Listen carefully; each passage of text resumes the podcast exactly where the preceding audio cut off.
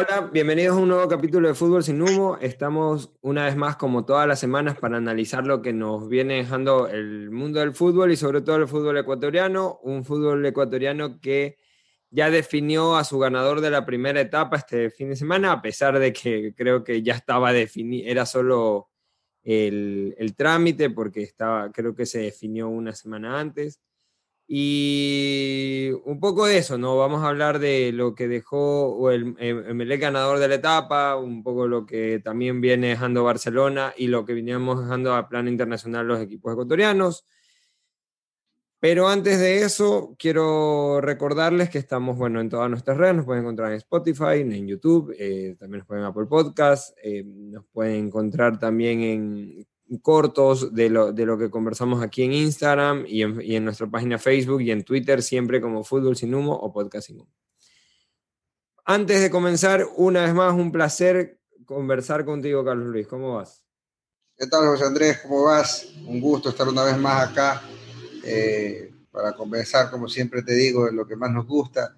Eh, hay muchísimo material que analizar eh, de los partidos que han pasado, la definición, como, como lo dices y de lo que se viene también, lo que se viene ya a la vuelta de la esquina hay Libertadores, comienza la segunda etapa, pero bueno, vamos, vamos, vamos comenzando con, con el tema.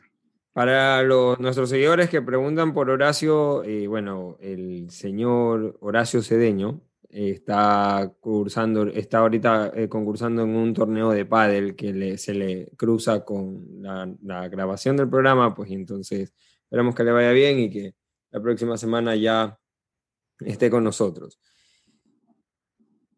Emelec ganador de la primera etapa. Primero, ¿justo ganador? Sí, yo creo que Emelec es justo ganador. Los números hablan por sí solos. Eh, Vaca la Ronda se solo perdió con 9 de octubre eh, de local, un solo partido perdido, creo que cuatro empatados y nueve victorias, si no me equivoco.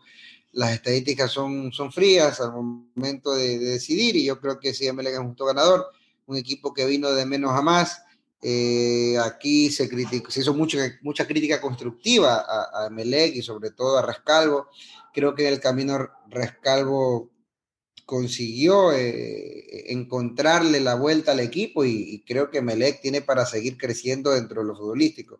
Entonces, dentro de, de, todo lo que te he manifestado, creo que es el justo ganador de la etapa.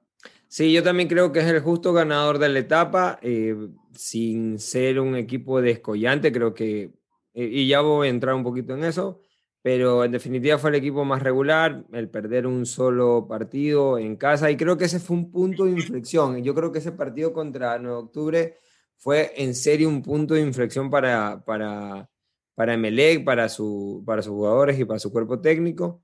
Como que dijeron, no, esto, o sea, me acuerdo que fue un partido, pero en serio, muy, muy malo de Emelec, creo que tal vez el peor partido del año, justamente el que pierden. Y aunque todavía está debiendo cosas, creo yo, Ismael Rescalvo, hoy por hoy pues tiene el derecho de celebrar que gana la etapa y, se clasifica directo a la Libertadores. Melec que venía, si no me equivoco, desde el 2019 sin jugar a la Libertadores. Y, eh, esto es, es importante, incluso hasta para la economía del club. Antes de entrar al análisis ya de equipo por equipo, quisiera yo hacerte una reflexión.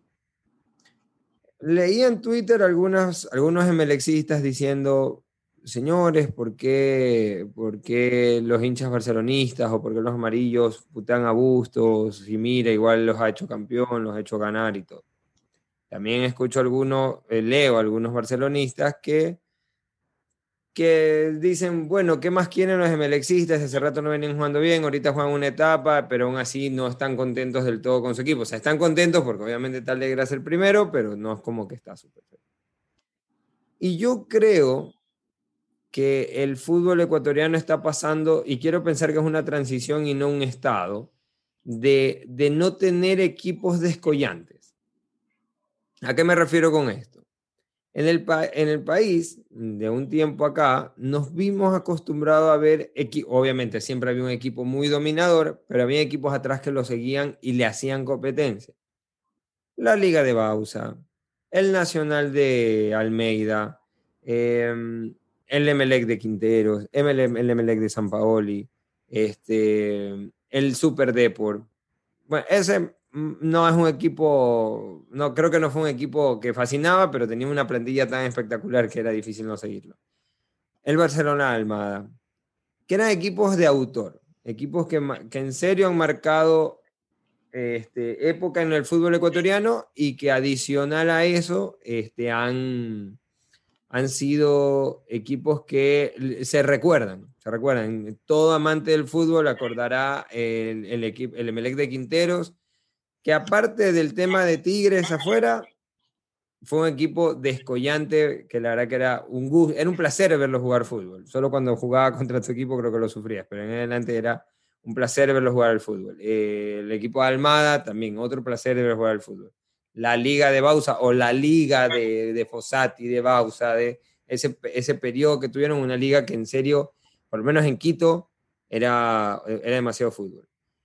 Pero en cambio veo que de los, si me pongo a pensar desde la liga de Repeto, el Delfín de Bustos, el Emelec, el último Emelec, o sea, el último Emelec campeón creo que fue el de, ¿cómo se llama? El de, de Felipe.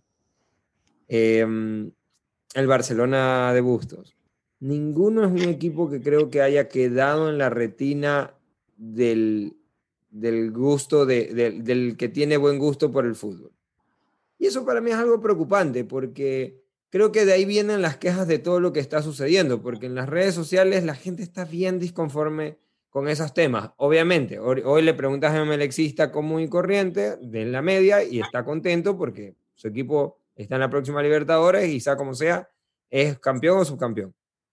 Pero si le preguntas a uno que ame o que quiera ver jugar a, a, Melec como está acostumbrado, creo que no estaría contento. Creo que pasa un poco también con, con el barcelonismo, ¿no? O sea, eh, Barcelona es campeón, ha sido campeón con Bustos, eso nadie le puede quitar. En Libertadores pudo avanzar, está segundo, peleó hasta la última pero creo que las propuestas no están, no están gustando. Repeto también, Repeto venía muy bien en liga, la verdad que uh, por números creo que la versión, el tema de Repeto era intachable, pero la gente en liga también estaba acostumbrada a ver otras cosas. Creo que eso es un tema que yo espero que sea transición y no estado. ¿Tú cómo ves ese punto? ¿Estamos en una transición de volver a ver equipos descollantes o el nivel del fútbol ecuatoriano se está viniendo abajo?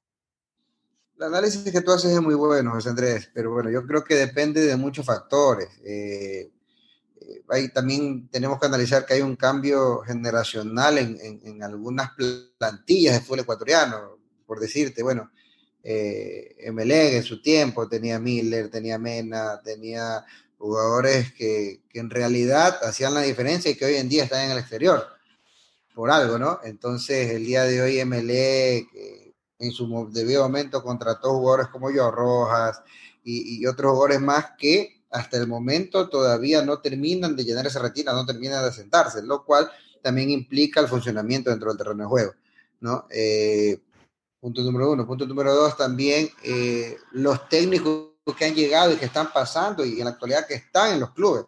Caso de Repeto eh, y su filosofía. todos conocemos que Repeto es un técnico que, gusta primero arroparse atrás bien para después eh, buscar el arco rival. Bustos ni, de qué hablar. Entonces, eh, yo creo que pasan por, por diversos factores. Creo que también, y soy, soy una de las personas que, que cree firmemente que los equipos grandes siempre tienen que salir a, a pelear. Eh, por ahí escuchaba de que, bueno, los hinchas, como tú decías, los hinchas de Barcelona, bueno, la gente consume mucho Twitter, mucha información. Y, se habla de que el hincha de Barcelona es muy inconforme, el de Melec también, pero hermano, el, equipo grande siempre tiene que salir a, a, mostrarse, a, proponer fútbol, a ser el que domine el, el, partido, por lo menos intentarlo. Peor aún con las plantillas que, y los millones que se manejan a nivel de estos clubes.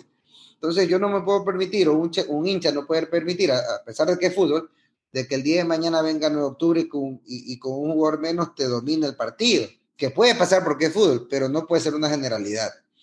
Entonces, yo creo que por ahí parte el tema, por ahí parte el tema, y, yo creo que el hincha con justa razón, con justa razón lo hace porque, insisto, eh, equipos grandes en el país tienen que estar acostumbrados a eso, a, jugar de igual a igual en la cancha que se para en el, día de mañana. Entonces, son esos factores eh, que, que, hacen de que hoy en día no exista un equipo, eh, como tú bien lo mencionabas, que se descuelgue en, en, niveles futbolísticos. Yo creo que hoy en día los niveles son parejos, Barcelona, Emelec, Liga, eh, Independiente del Valle, Católica, lo que, a mí se me hace, lo, lo, que a mí se me hace interesante, o sea, o lo que, interesante y preocupante es que en los momentos que hubieron estos equipos que dominaban el fútbol ecuatoriano o, o mostraban unas versiones de equipos demasiado atractivos, obligaba a sus rivales a ser mejor, porque si bien tuvimos al Emelec de Quinteros, en el camino estuvo el, el Barcelona de los récords, que fue Subeldía eh, Costa, ¿no? Eh, tuvimos eh, a la Católica de, de Célico, que no sería campeón, pero fue un gran equipo. Eh, tuvimos, bueno, una liga peleando ahí con, midiendo, midiéndose con el Emelec de Quinteros y jugando un buen fútbol. No al nivel de eso, pero bueno, ahí estaba. Tuvimos Em, en su momento tuvimos a la, liga dominadora y tenías a un Barcelona y un Emelec buscando pelear, o sea, buscando pelear esos niveles. No siempre, obviamente siempre fueron dominadores, pero hacía, lo, hacía que el campeonato fuera mucho más atractivo. En cambio, hoy yo siento, porque tiene, si bien hoy tenemos un Emelec que es ganador de primera etapa, yo creo que si cuando ya se les pasa la euforia al emelexismo, también van a decir, mi equipo no termina de convencer y me quedé cojudamente eliminado a Sudamericana. Cojudamente eliminado. Como le pasaba a los de Liga, que Liga decía, bueno, este, mi equipo llega a todas las finales, pero mi técnico es muy amarrete y no gana las finales. Cuando tiene que, que, que, entrar y, tirarle el, carro, no lo hace. Eh, ahora Barcelona, pues bueno, ha sido campeón con Bustos, viene, ha sido Libertadores, pero se trajo una goleada de Bolivia. Eh, ha, tenido presentaciones en el Campeonato Nacional paupérrimas, por más que esté peleándola ahí arriba. Entonces creo que, o sea, es una generalidad, si te das cuenta, al final del día no es solo de un técnico, porque a veces pareciera, o tal vez la gente que lo escuche dice, no, pero le dan mucho a tal técnico. No le damos a tal técnico. Aquí analizamos el fútbol ecuatoriano y una de las cosas que nosotros pretendemos es tener un nivel alto de, de, fútbol. Obviamente, cuando ya nos ponemos la camiseta, a Carlos Luis y a mí nos, nos interesa más que a Barcelona le vaya mejor. Pero así como hemos sufrido esos equipos, también los hemos disfrutado, los equipos cuando Melec jugaba muy bien, cuando la Liga jugaba muy bien, cuando el Nacional jugaba bien. Este, y eso, eso hizo que otros equipos jugaran. Y el, fútbol, y el, y el nivel del fútbol ecuatoriano era bastante alto. La Liga Pro hoy por hoy creo que no lo está haciendo. Y eso a mí me preocupa un poco porque, como te digo, quiero creer que es una transición y no ya un estado y que vayamos como dando pasos para atrás en ese sentido. Porque si bien ni el, ni el Independiente del Valle de... Mira, hasta el Independiente del Valle de Rescalvo y luego el de, el de, de Ramírez, si bien no quedaron campeones, también estuvieron ahí, estuvieron dando mucho nivel, pero hoy hasta el mismo Paiva para mí ha dado un paso atrás. O sea, sigue esa filosofía de juego, pero se ha dado un paso atrás. Entonces sí, a mí me preocupa un poco eso. Eh, como comentario general que puedo hablar de la primera etapa y haciendo un análisis de la Liga Pro hacia atrás. Ahora, vamos a Emelec, porque creo que es el equipo que se tiene que llevar las luces hoy. Para mí, MLE, como te digo, mm, sigue siendo, y esto es una generalidad, un equipo que no termina de ser eh, descollante, si bien ha tenido un par de partidos bastante buenos, creo yo, sobre todo desde que Rescalvo decide dejar de inventar y creo dejar su necedad de ese 4-3-3 que exponía mucho a, a, a, ¿cómo se llama? A Dixon Arroyo lo exponía mucho y se peleaba mucho, por eso exponía mucho su defensa y no tenía los, los, laterales para hacerlo porque yo Rojas nunca terminó siendo un puntero totalmente, siempre busca por dentro, Cabezas no lo era y así algunos. Y cuando comienza ya a jugar este año y se decide por jugar por el doble 9 con un 4-4-2 un poco más un poco más, más, más lógico para el tipo de jugadores que tiene, el equipo comenzó a funcionar mejor y sobre todo en la última fecha, bueno, contra Barcelona hizo un partidazo eh, entendiendo sus, sus falencias, entendiendo sus habilidades y también potenciando sus, sus, este, sus habilidades. Y contra el Manta se, le, pasó por encima. O sea, también Manta creo que tuvo un muy mal partido, pero le pasó por encima totalmente. O sea, y sobre todo basándose en la, en la buena dinámica que hoy tiene en medio campo y en estos dos nueve, porque nos quedamos mucho con, con Barceló, pero el trabajo de cabezas a mí me parece primordial en este funcionamiento del equipo Rescalvo. ¿Tú cómo, qué, qué opinas de este MLE? ¿Estás de acuerdo conmigo o lo ves diferente? Mira, tú has dicho algo muy importante y has mencionado una palabra clave, el cual yo creo que diferencia a, los dos equipos del astillero, que, que, son los equipos que han llegado hasta el final peleando la etapa, y es la necedad de sus técnicos. Yo creo que eh, tanto Rescalvo como Bustos se los, ha criticado, se los ha criticado mucho. ¿Por qué?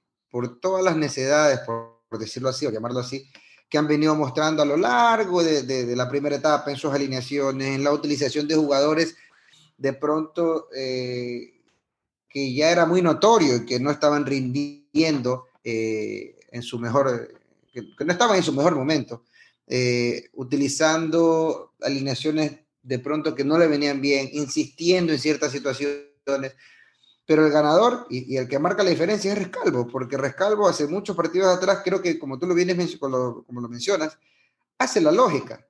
Hace la lógica Rescalvo, encuentra ese doble 9, comienza a jugar ese 4-4-2 y comienza a tener ya un 11 eh, de manera más seguida, porque a lo que tú pensabas en Emelec, en una alineación, creo que ningún hincha melexista te podía dar al siguiente partido una alineación fija del, Sí, creo que las primeras seis fechas era un enigma quién iba a jugar en el MLE. Ahora, si bien es cierto, ha tenido que hacer cambios eh, rescalvo por, por expulsiones, lesiones, pero eh, por lo menos tú ya sabes del 11 titular, nueve son fijos. Y por ahí dos por un tema de lesión o alguna otra situación, pero ya Emelec eh, tiene un 11, un once inicial, sabe que su doble 9 es fijo, eh, el gran rendimiento del doble 5, eh, la mejoría que ha tenido, eh, en este caso, el, colombiano.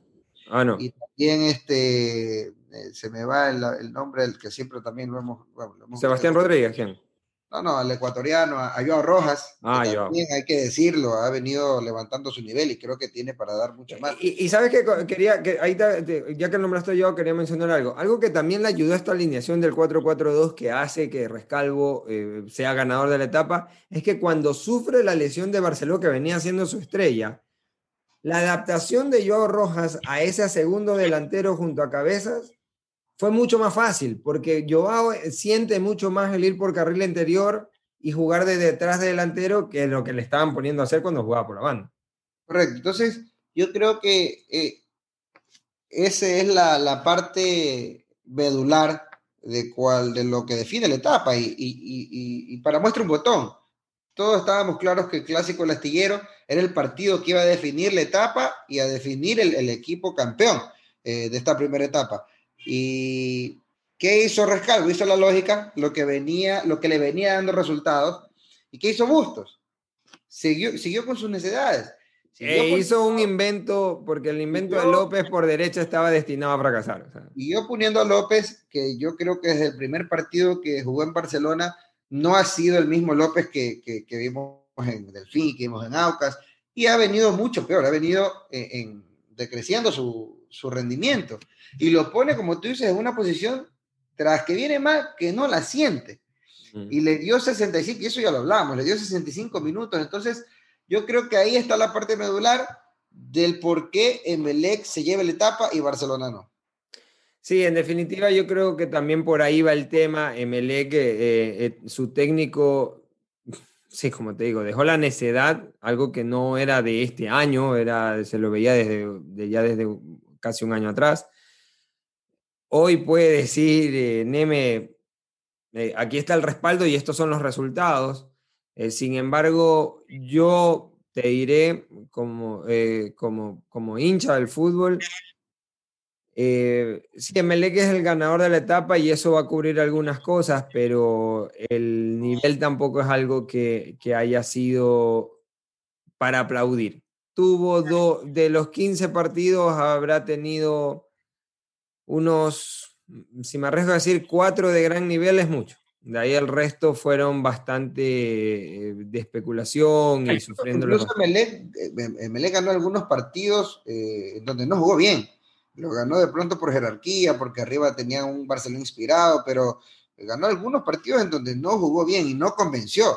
Pero bueno, eso también habla de, como te vuelvo y repito, de, la jerarquía de sus jugadores, del buen momento que pasaba Barcelona, de la inclusión de cabezas, de la jerarquía. Yo creo que una de las mejores contrataciones, eh, me atrevo a decir, extranjeras de Melén en sus últimos 10 años, que es el, uruguayo Rodríguez. O sea, eh, Sí, justo viendo el partido el día, el día de ayer contra el Manta, eh, conversaba, lo estaba viendo con melexistas y les decía que yo creía que desde Matías Oyola acá, no veía un jugador que llegara con ese, con, e, con, ese temple a un equipo, o sea, que llegara y que se volviera, eh, eh, se volviera ídolo en cinco partidos, como le pasó a Matías Oyola en Barcelona, al, ahora Sebastián Rodríguez creo que le pasa lo mismo en Emelec.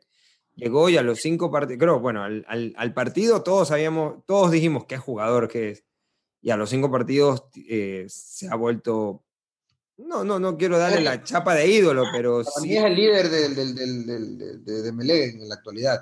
No veo otro jugador con esa capacidad técnica, eh, ese don de mando. O sea, es, es, un técnico dentro de la cancha y eso es muy difícil de conseguir. Incluso cuando ha jugado mal, lo ha compensado en liderazgo, que eso también es muy preponderante porque en definitiva, pues no siempre se, sería maravilloso tener, este, creo que los únicos que tienen esa rutina de lo extraordinario son, hoy por hoy son Lionel Messi y Cristiano Ronaldo, y de ahí para, y por eso son extraterrestres, ¿no? de ahí para allá nadie.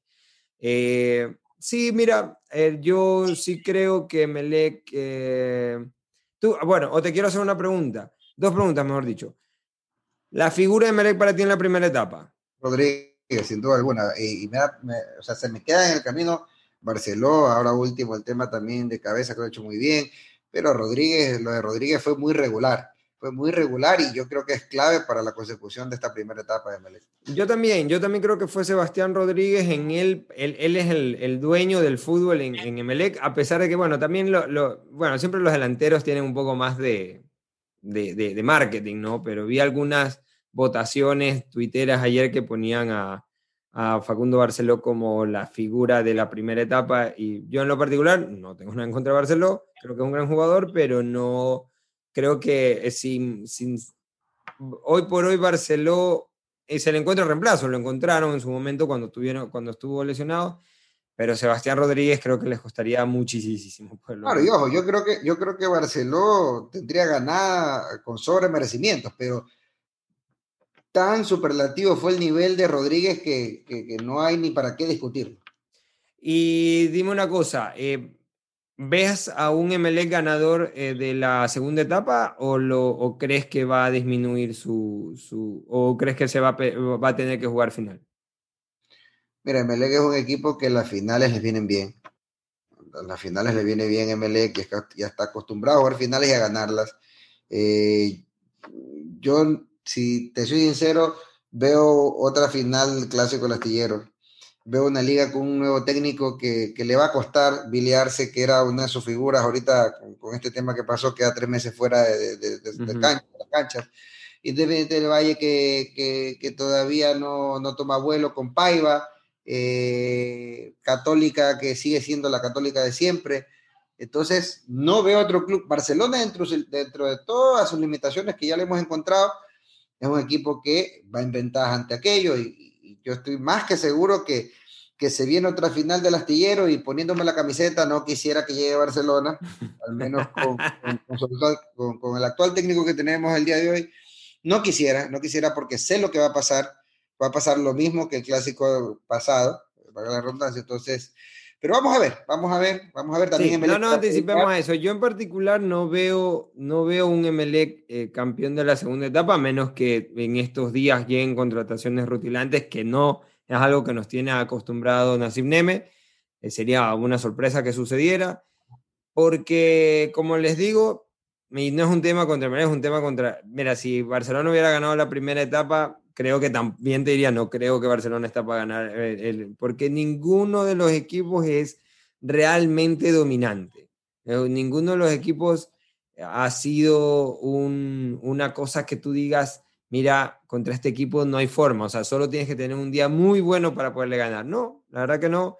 A Barcelona y Emelec, si bien pelearon la etapa hasta el final, hay que recordar que eh, los equipos no tuvieron que hacer demasiado para complicarlos y para, eh, para sacarle empates y para incluso tenerlos ahí ah, eh, contra la cuerda floja en los últimos minutos, porque Emelec ganó partidos en los últimos minutos, me acuerdo sobre todo en el inicio ganaba los partidos en los últimos minutos.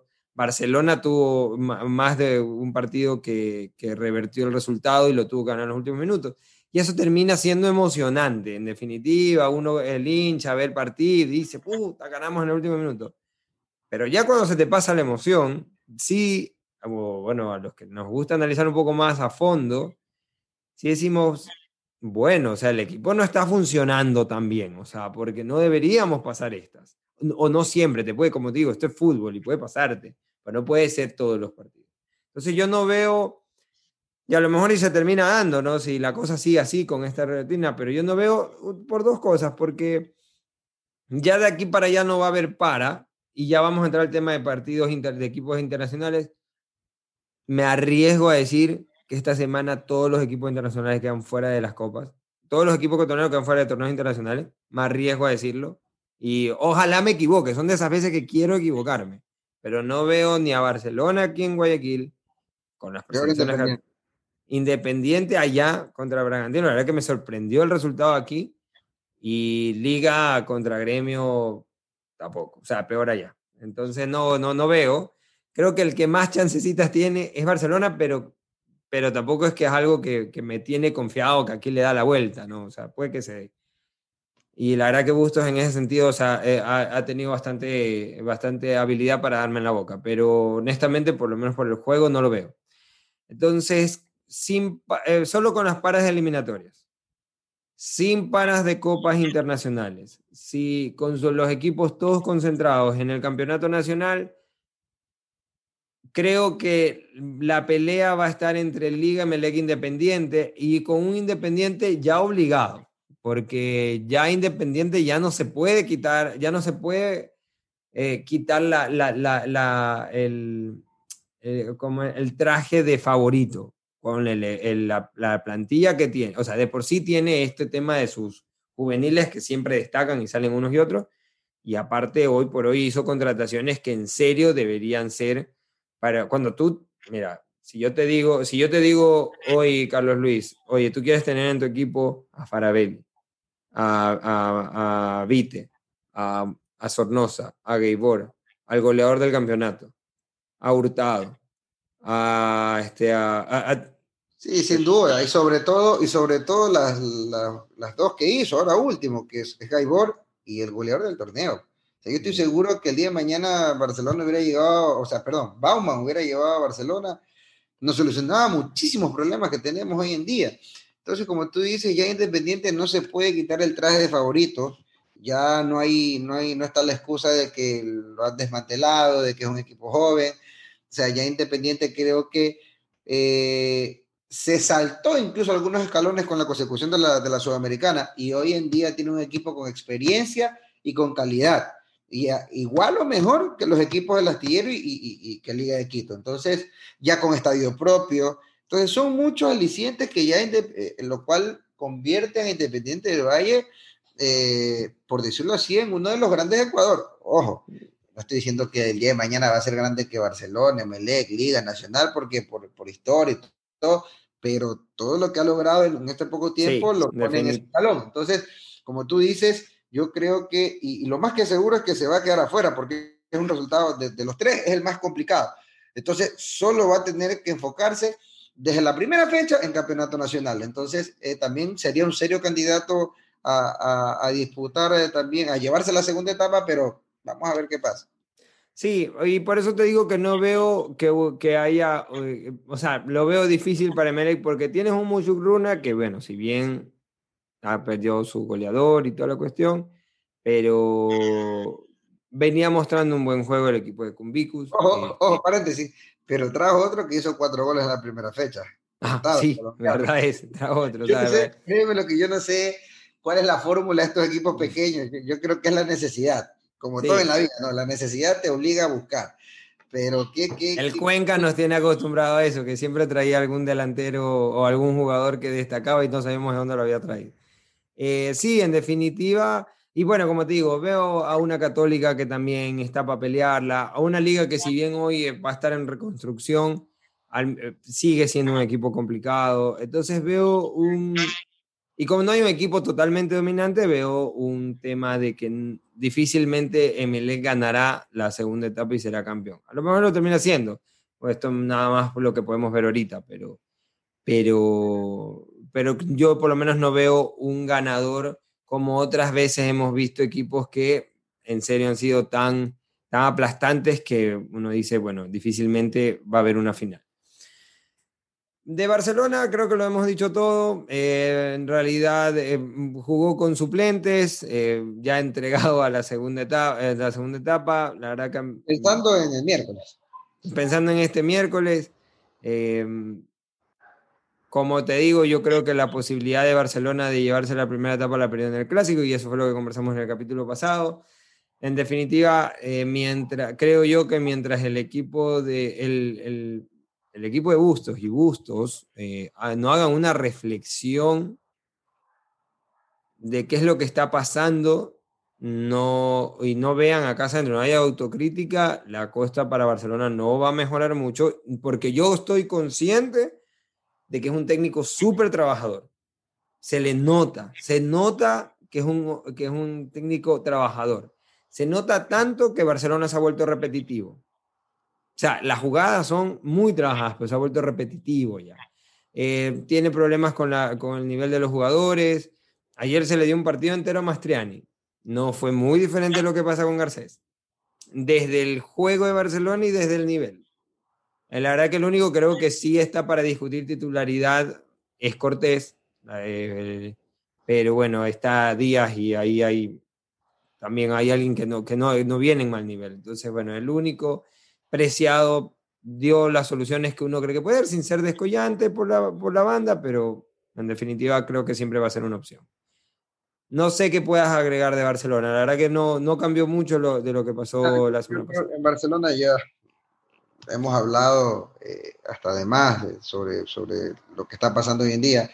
Eh, en mi opinión, creo que, que jugadores como, como en este caso el delantero, se me va el nombre. Garcés. No, no, no, el que jugó ayer. Este, eh, Mastriani. Mastriani, Mastriani. Yo creo que se merece una oportunidad. Si bien es cierto, no, se ha hecho, no ha hecho una gran diferencia cuando entra, pero yo sí que, yo insisto, los jugadores y el ser humano es muy, en la mente te trabaja muchísimo y el hecho de, de solo entrar al cambio, jugar unos minutos, hay, hay jugadores que aprovechan a la primera, pero hay otros que les cuesta. Yo creo que dándole la confianza de unos partidos titular, podría eh, Mastriani mostrar mucho más de por sí. E incluso también sería un, un, llamado de atención para, para Garcés, ¿no? Mira, y, y, yo puse algo en Twitter, y, y, algo que te lo digo el día de hoy, un análisis. Yo creo que Barcelona, gran parte de sus problemas pasan por el funcionamiento y, y tiene mucho que ver con Garcés. Ojo, Garcés, eh, ese es Garcés, es un jugador netamente de área, eh, que no tiene mucha movilidad, pero hay cosas que yo siempre he dicho que son básicas de un número 9, ¿no? El tema de retroceder, descargar, aguantar, que el equipo descanse en ti, ¿verdad? Para que tus laterales, tus volantes puedan pasar y hacer una pared. Pero Garcés eso tampoco lo está dando en Barcelona y en los últimos partidos pelota que García recibe de espalda, pelota que la pierde. ¿Y sabes en, qué partido, ¿sabes en qué partido se notó clarísimo lo que tú estás diciendo, ese concepto? En el partido contra Vélez. en los nueve de Vélez, o sobre todo el nueve, el principal, cada, o sea, Vélez no es que hizo un partido de un fútbol glorioso, un partido, un, la verdad que un fútbol parecido al de Barcelona, un poquito mezquino, pero cuando le lanzaban la pelota al 9, cuando Barcelona lo comenzó a apretar un poco más, sobre todo en el segundo tiempo, descansaba el equipo se las ganaba Rivero, la tenía ahí, no, no pasaba nada, no, no era peligroso de arriba, pero el equipo lo sacaba. Eso no está pasando. Entonces, eh, y García es un, es un, tipo fácil, de un metro noventa, eh, un tipo que tiene una, una, una, una, una talla física como para poder aguantar y, y esperar, pero Y, técnica, lo hemos visto que también Metro tiene. 83. Entonces técnica también tiene. Entonces en ese sentido, más allá de que, bueno, de que Garcés hay que arroparle un poco más, de que Garcés ya sabíamos que, que el funcionaba con doble nueve, sí, te la compro. Pero ya analizándolo. Sí, eh, eh, creo que se resumiría lo que dices en que no haga goles es culpa del funcionamiento de Barcelona, pero que no sea parte del juego es culpa de él. Correcto. Entonces nadie le pide que, bueno, Garcés eh, se tire mucho a las rayas, te engancha una, dos, porque sabemos que ese no es el, Garcés que, que conocemos. Pero sí un Garcés que retroceda unos metros, que descargue, que la tenga, que tire una pared. Que pivotee, sí. Pero no vemos ese Garcés. Entonces, para retomar la idea, Barcelona en los últimos años se ha acostumbrado tanto a jugar así, y Bustos continúa con esa idea del 4-2-3-1, en donde estamos acostumbrados con un Alves que te corría todo el frente de ataque. Malo que lo traiga a colación nuevamente Alves, pero es la verdad. Y si no me preguntas hoy en día, ¿qué prefiero yo? ¿Un Garcés que me haga 10 goles al año o un Alves que no me haga ni uno? Yo me quedo hoy con Alves porque el trabajo que te hace Alves le facilita mucho al sistema y al juego ofensivo de Barcelona. ¿Para qué? Para que Díaz, para que el volante por derecha, los laterales pueden llegar más algo rival y ellos puedan convertir. Y eso, eso sucedió años atrás incluso. La gente... Pero bueno, Carlos, eso siempre es fácil hablar del que no está al final del día. No, no, no, yo hablo, o sea, pero, pero entiendo que quieres traer a, colación la función de que un delantero puede otorgar.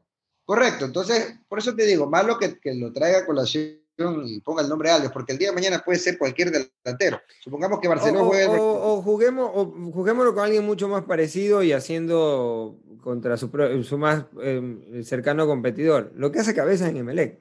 Por eso decía que a veces la, gente se queda con Barcelona, porque vemos, creo que es el que se queda con las luces. Lo que hace cabeza lo que hace Barcelona. Pero lo que hace cabeza en Emelec, aguantando el, el balón, teniendo, pivoteando, juntándose para que eh, acercar una pared sin ser un jugador que se lleve a 4 o 5 en una jugada, ni que ande enganchando, ni tirando centros por nada. No, es un jugador que cumple bien su función de 9.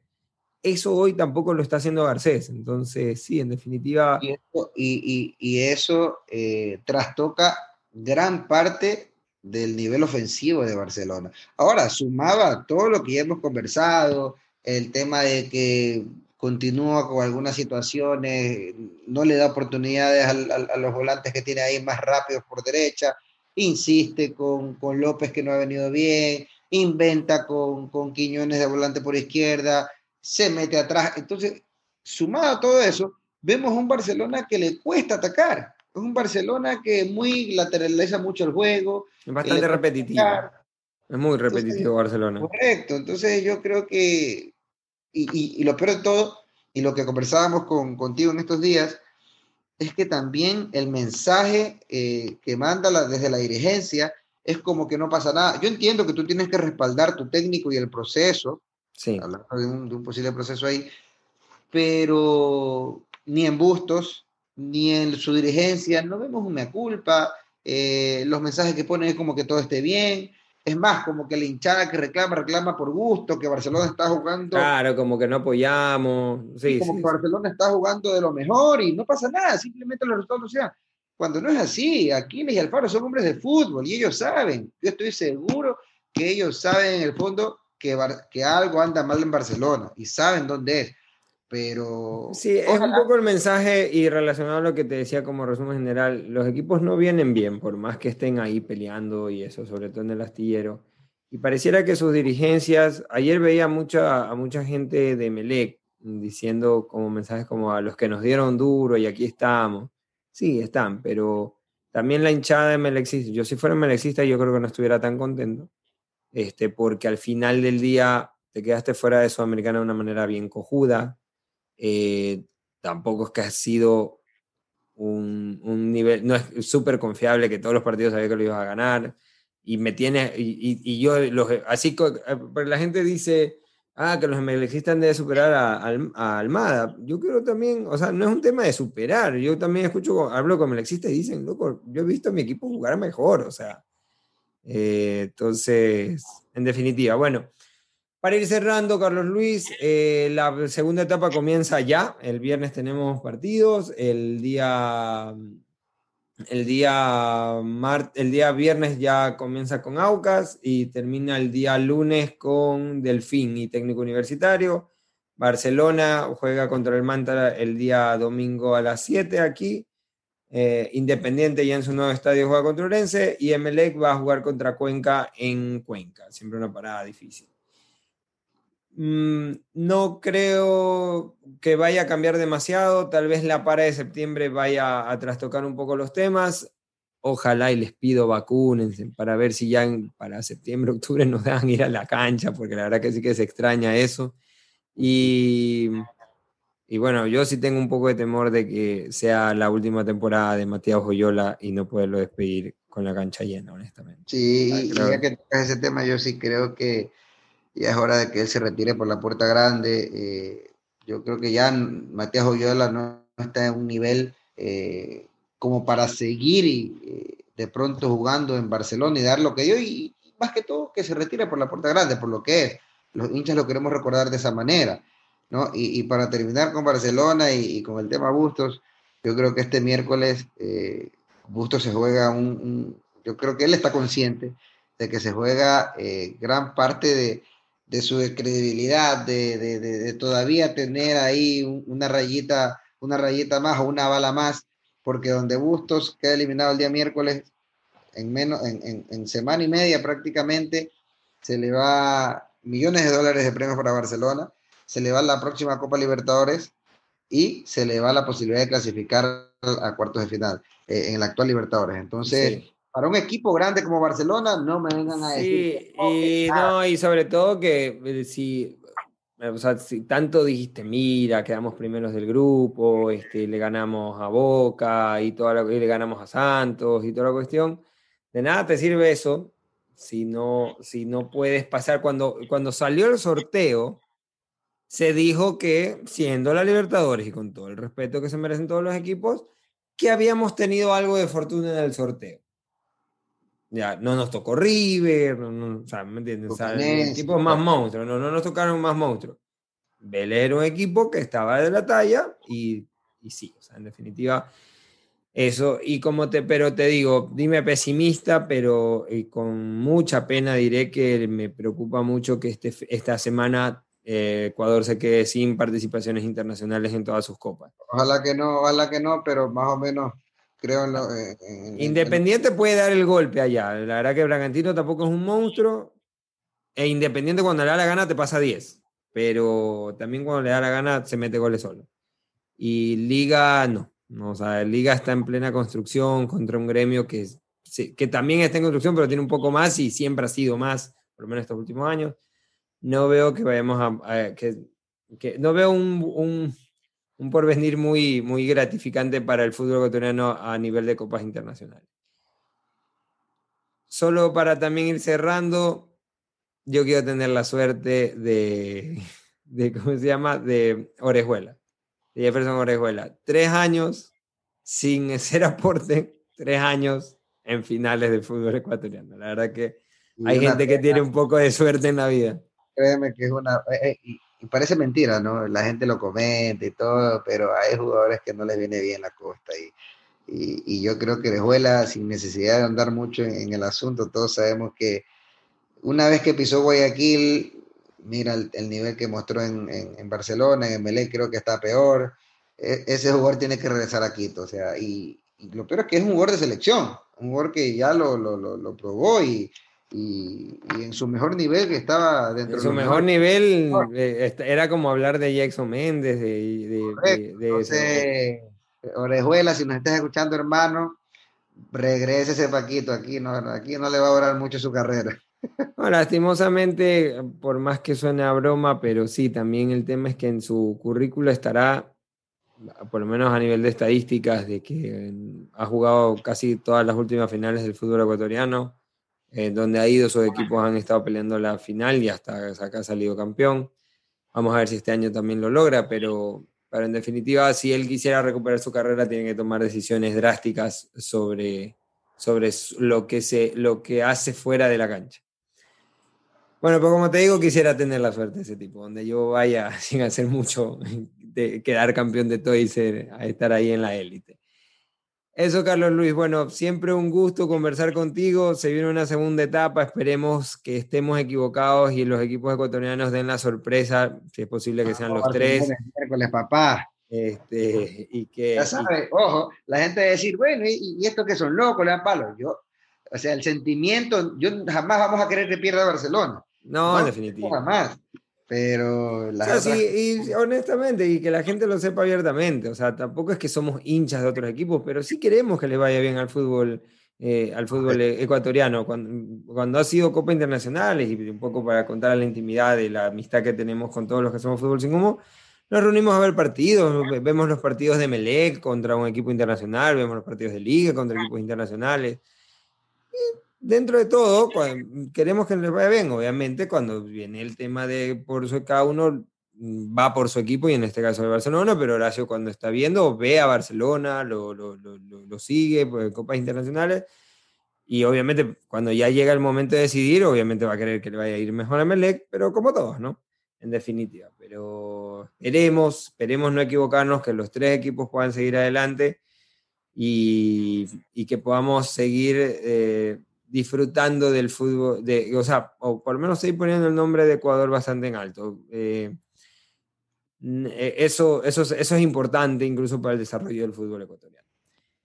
Dale, Carlos Luis. Eh, solo para cerrar, eh, Melec campeón de la primera etapa.